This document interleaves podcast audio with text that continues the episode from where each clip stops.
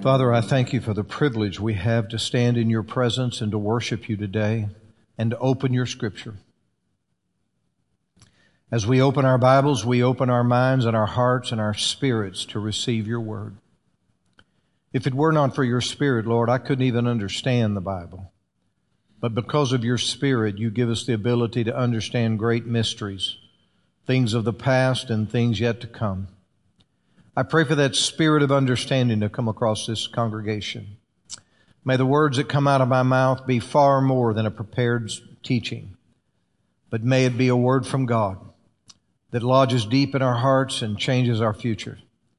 I pray, Lord, that you would prepare every one of us to receive your word today.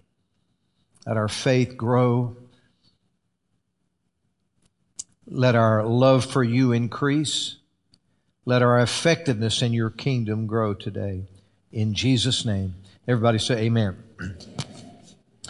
So I'm going to talk about divine overrides. Um, so I kind of took some definitions of what the word override means. Um, it means to prevail over, to counter the normal operation or progression, to counter the normal operation or progression. It's an act of nullifying, uh, to make null and void. It's um, counteracting or overriding the effect of something else or to have superior power or influence. When I think about God, I think about His superior power and influence and how He has the ability to override anything on this planet. He can override it. Whatever he wants to do, he sees as right to do, whatever fits into his plan, he has full authority to override anybody and everybody. And as you look through life, look through the scripture, you find that God over and over again overrode nature, the choices of men, mistakes of men, governments, political systems, religious system. God overrode them with his authority and his power. Let's look at Psalm 103, 19.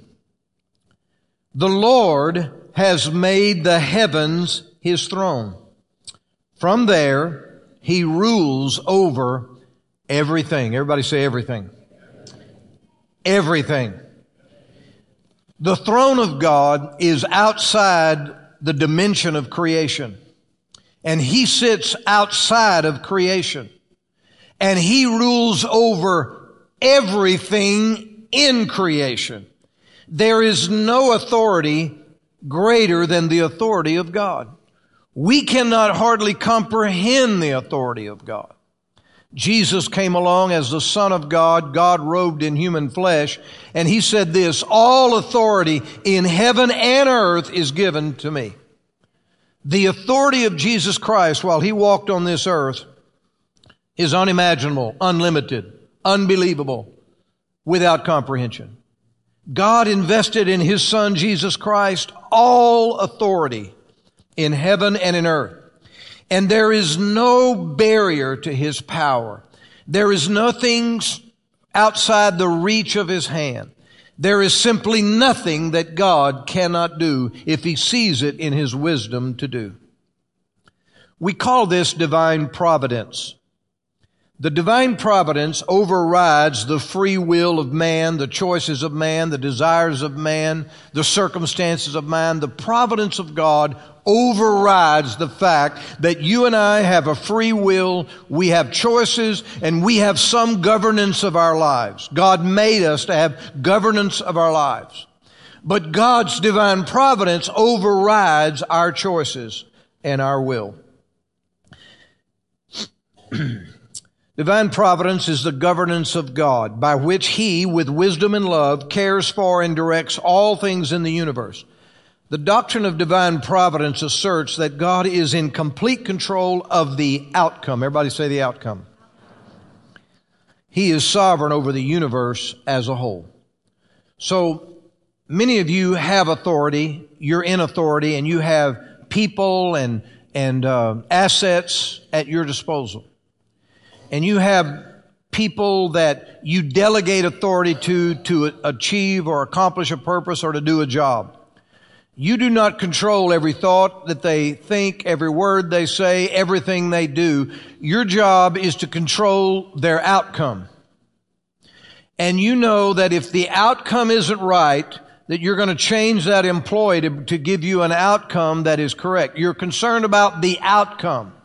You don't control or dictate or manipulate or, or uh, make zombies out of people or robots, but you want to control the outcome. The divine providence is God's power to control the outcome. Please understand that God will have everything He originally desired and He will finish everything He originally started. So in the beginning, when he began to fling the stars in space and he created the earth as a habitat for humanity, everything he desired and everything he started, he will finish. And in between, man has done a lot of evil and wrong and rebellious things. But God controls the outcome. You have to understand that there is a plan of redemption that has been in play even before God created the first star or planet. There was a redemptive plan already at play. And then he created the earth and the plan was set in motion in the human race and it continues today. And God controls the outcome. Now in between, men do wicked and terrible things and, and there's disease and war and rebellion and all these ugly things that are happening. But it never interrupts the plan of God, the purposes of God, and it never changes the end result or the outcome. In the end, Christ wins and his saints inherit the earth.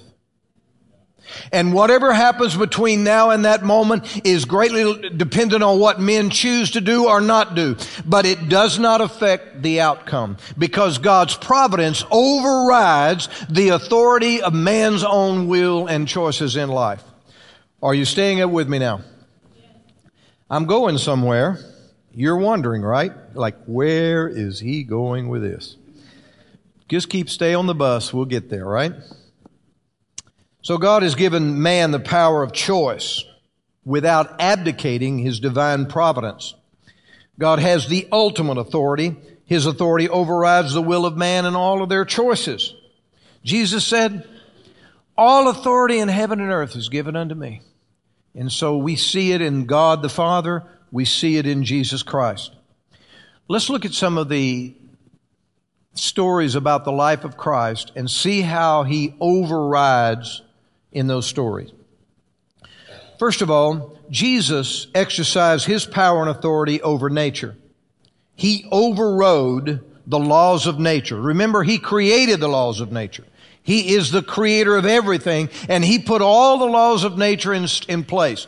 Now, at our level of understanding, we know that water cannot be turned into wine. We know that nature says that there is a process for water be turned into wine. Uh, it has to start in the ground and go through the root system and go through the vine and then bear the grapes and then the grapes are harvested and then they're fermented and the wine is made and then it's a long process to get from a drop of water to a drop of wine. But Jesus overrode the process of nature and in a moment's time, he turned water into wine. Remember the wedding of Cana. He went there as a guest. His mother said they ran out of wine. What are you going to do about it? He's like, woman, what do I have to do with this? I'm just a guest here. But then he said, go fill up these pots with water. They did. And when they brought it back, it was the finest wine of the day because instantly he overrode the laws of nature and he changed water into wine. There was another occasion when he was on a boat and he was very tired from his ministry and, and the efforts of the day and he was sound asleep, but a, a storm came up on the lake.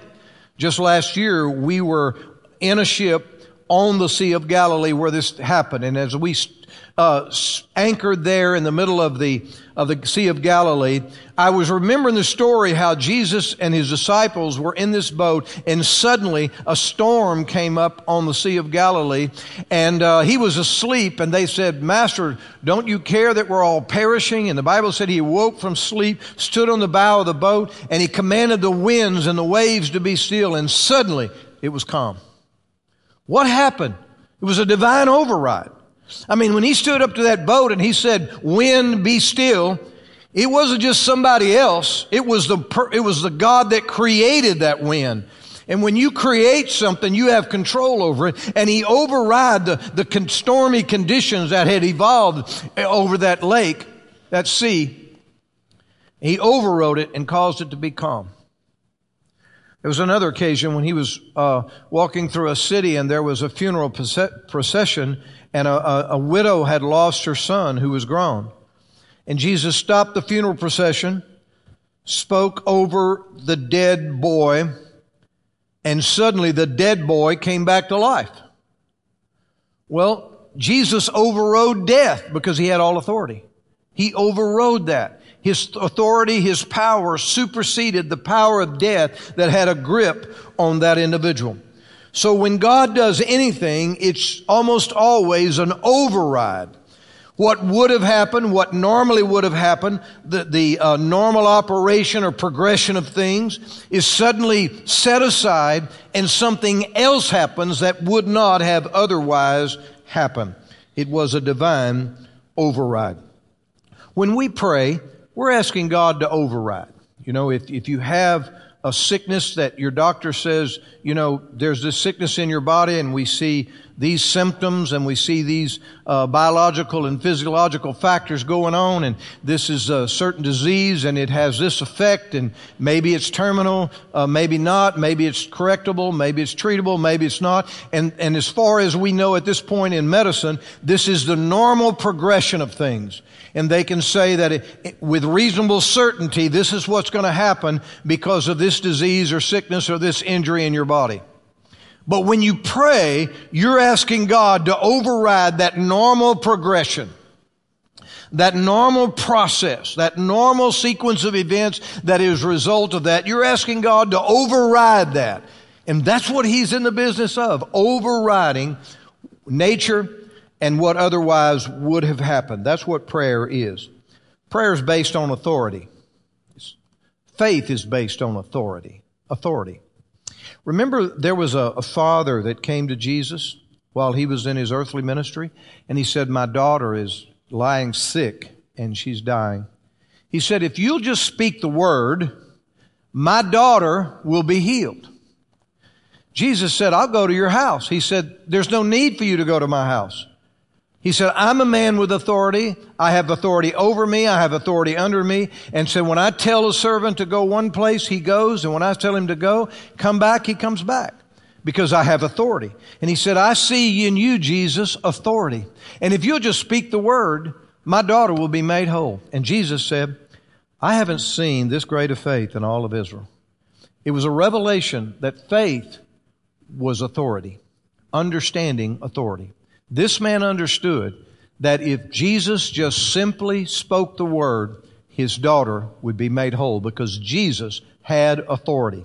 And so as a result, Jesus healed the, the girl and she was made whole because Jesus had authority. So prayer is believing in the authority of God, the power of God, the bigness of God to override. Now, with modern medicine being what it is, and with Google being what it is, and the internet being what it is. When we get the slightest pain or sickness or bump or sore or any kind of symptom, we go to Google and there's page after page that will just about diagnose what we, what's going on before we ever get to the doctor. And so we have so much information about how the body works and medicine and statistics and treatments and medications and why this is happening and why that's happening that after a while we get so caught up in the biology of it that we forget that God is over the biology. He is above the biology and He can override the normal sequence of events and circumstances. So I'm not telling you that ignorance is bliss, but I'm just telling you that as much as you know and as much as you learn about medicine and how the body works and sicknesses and diseases and all of those things, just always know that whatever the normal progression would be, God can override that and can change the outcome because that's what He's into, the outcome. So when you pray, believe in God's authority and pray for God to change the outcome. Now, not only is God powerful enough to change nature, override nature, override sickness and disease and problems of every kind, but you know, God is big enough to override our mistakes, our sins, and our problems that we've created. You know David. Now, David in the Bible. You know, the Bible said he was a man after God's own heart. One of the great characters of the Bible. You know, David and Goliath, uh, the story of the bear and the lion and all of that is no, no greater story in the world than the story of David. But David had a bad time in his life. He had a, he had a, he had a time when he walked in rebellion and sin and, and just about destroyed everything he had during one season of his life. When I think of David, I think about the whole of David. You know, playing the harp, defending his sheep, killing uh, Goliath. I think about him rescuing the nation of, of Israel and uniting Judea and Israel together and becoming a great king. I remember him preparing the ark. But there was a there was an era, there was a portion of his life that was really dark. He he he got to looking at a very beautiful woman, as the Bible describes. And he got so wrapped up in this woman that he committed adultery with her because she was married. And um, then in their encounter, she became pregnant. Then, to cover up the, the, the sin, he put his, her husband in a position of battle so he would certainly be killed. So he was guilty of adultery and ultimately murder. That's a bad day. And it looks so inconsistent with David's life. It looks so out of character for the man that David was. You look at his life, you look at what he wrote in the Psalms, you look at what God said about David, and then you look at this deal with Bathsheba and you're like, David, what happened? Who was that David? It looked really bad. And so the baby was born and then suddenly died. And David prayed and prayed and asked God to heal the baby, but the baby wasn't healed. The baby died. But you know, that's not the end of the story.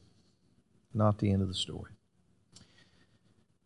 Because B- David would go on to marry Bathsheba, and they would go on to have yet another son.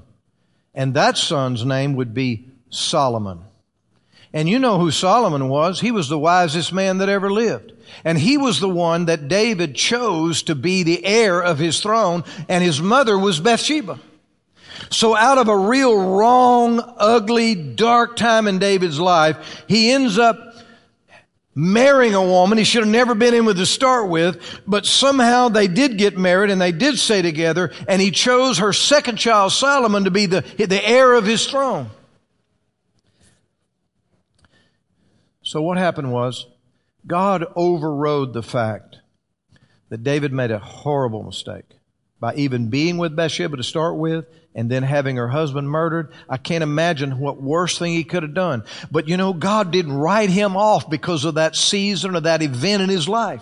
He didn't write David off because David made a horrible mistake and violated everything he stood for and everything he believed. He was out there doing stuff he knew was wrong and would never have done that. But in that season, he did.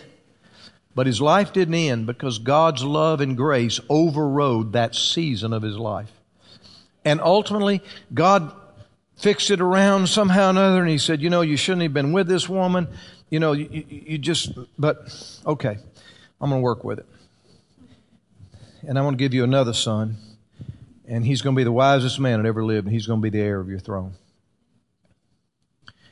You know, sometimes we have bad seasons of life.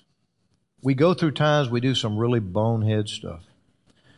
We do some embarrassing things, some things that contradicts who we are and what we stand for and what we believe.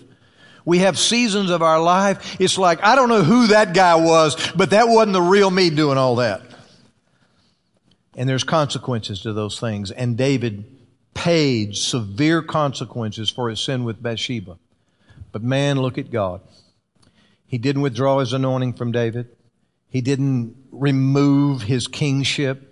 He didn't take away the prophetic anointing on his life. He still allowed him to write great prophecies about the future of the world and the coming Christ child. He still used David to, to bless the nation and to bless the world. And when Jesus was born, he was the son of David and Bathsheba.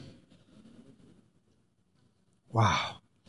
I don't know about you, but I'm glad that God doesn't judge me for one season or one act or one event or one failure or one sin in my life.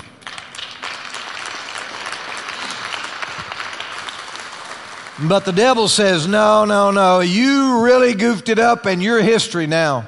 Your future's changed, it's altered, it's never going to be the same, and you're going to pay for this the rest of your life.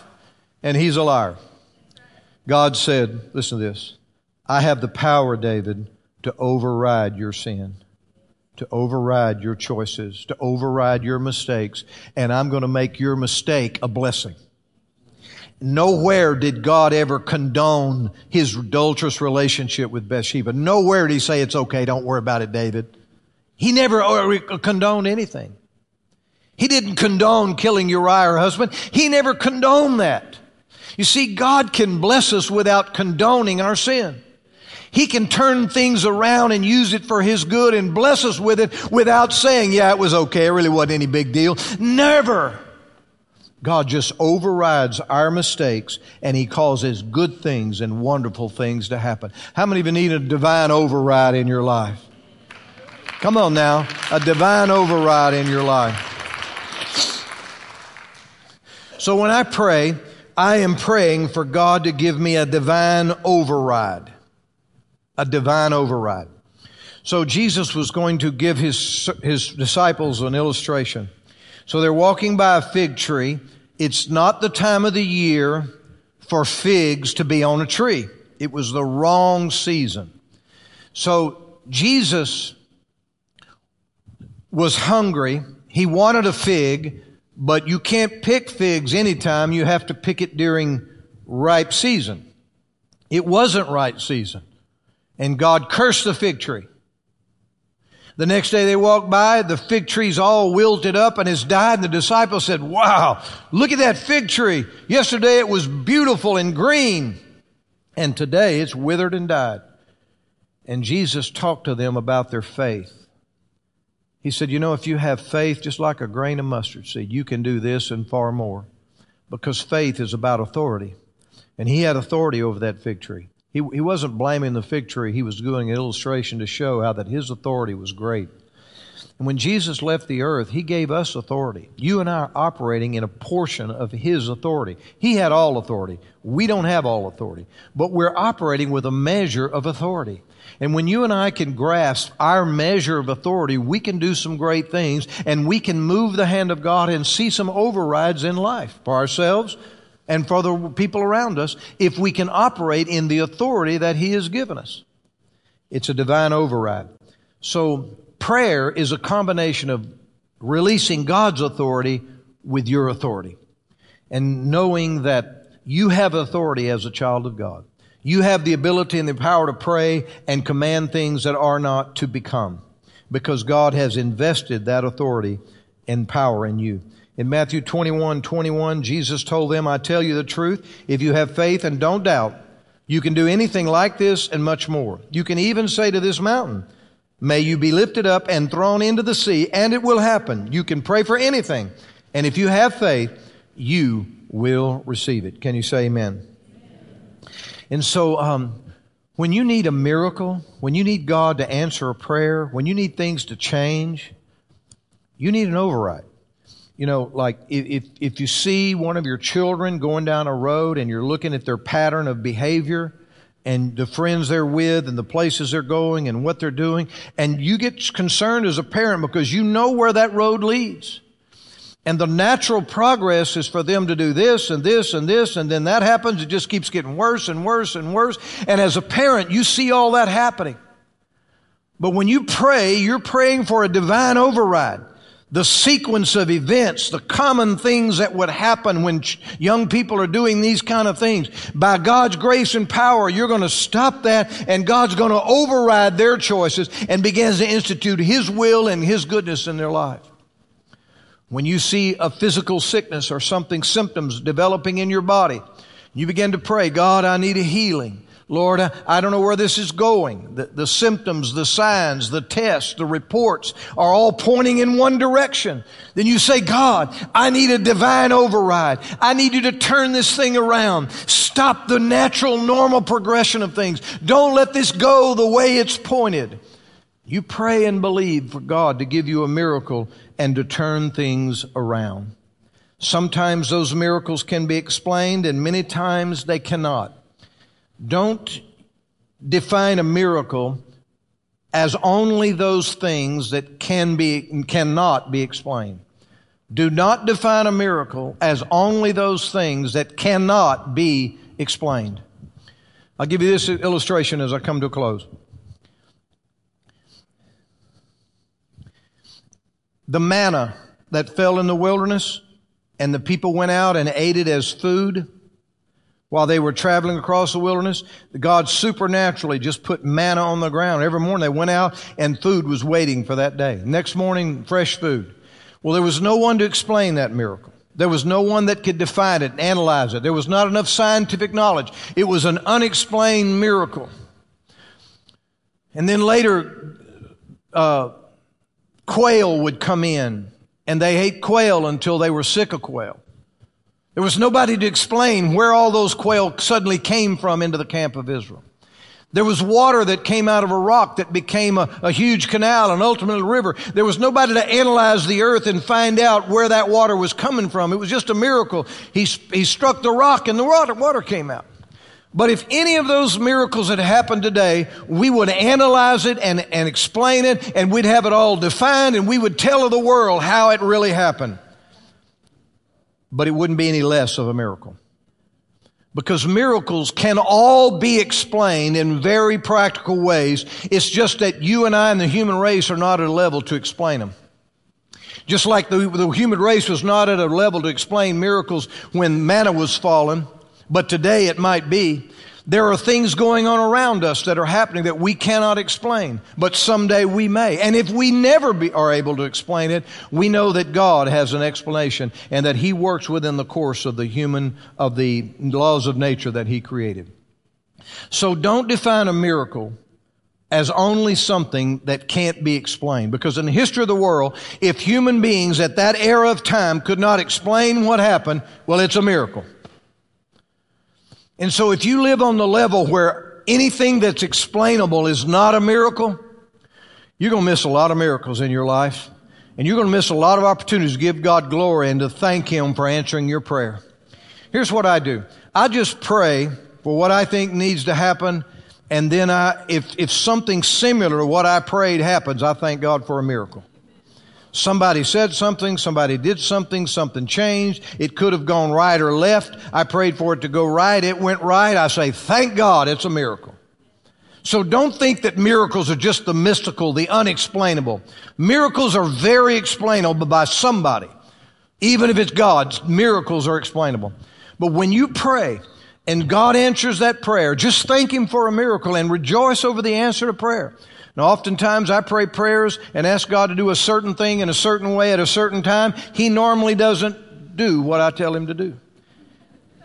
He'll do it just not the way I want him to do it. And rarely he'd ever do it when I want him to do it. The point is, just pray and look at the outcome and believe that the providence of God is going to override all the factors all the people decisions, all the governments, all the political systems, all the laws of nature. God's going to override that and He's going to answer your prayer and do what He knows is best for you. How many of you need a divine override in your life? A divine override. All right. I want to ask our prayer partners to come forward. These are people that know how to pray, know the scripture, have gifts operating in their lives, and they'll pray for you and God will give you a divine override in your life in whatever area it is. It could be in your relationships like marriage, family. It could be in business relationships. He'll give you an override in your physical body, your health or whatever you're going through in that area, maybe tests or symptoms or, or procedures you've got coming up or maybe you just finished one. Just know that God will give you an override. He'll override the normal way that could have gone. He'll override the, what the doctor said in this many cases. This usually happens he can override that. And we're going to pray for you to get an override. You may need something financially. Could be the biggest opportunity, the biggest business deal you've ever had in your life. Then again, it could be the biggest downturn of your business. Whatever it is, God will override the normal way things were going and change it to your benefit in your behalf as an answer to prayer. So if you're here today, you don't have to be a member of the church. You don't even have to be a Christian, but you want to ask God to help you. Come down and let us pray with you. Don't tell us details and don't tell us personal things and private things. You don't have to be embarrassed to get help from God. Just say, give us an idea what category, what area of your life, just something in general. We will pray with you and the power of God will begin something in with you. Some of you will get something instantly. Some of you will get it right then and you'll walk out this door and feel like I got it. Others of you, a process will begin that will ultimately end in the answer to your prayer. But one way or the other, everybody that comes to this altar and asks for prayer is going to get something from the Lord, a deposit in their spirit. Something wonderful is going to begin in your heart. And so I want to invite you to come, whoever you are, whatever your need is, it doesn't matter. We want to invite you to come forward. If you've never given your life to Christ, what a great opportunity to walk down this aisle and say, I want to give my life to the Lord. Pick any of these men and women and they'll lead you to the Lord here in a moment. If you've been away from God, took a couple roads and made a detour, and you're like, man, I need to get back on the right road. This is a grand opportunity just to help me get back on the right road. We'll pray for you, and God will touch you with His love and grace. Let's stand, and if you need prayer ministry, come forward right now.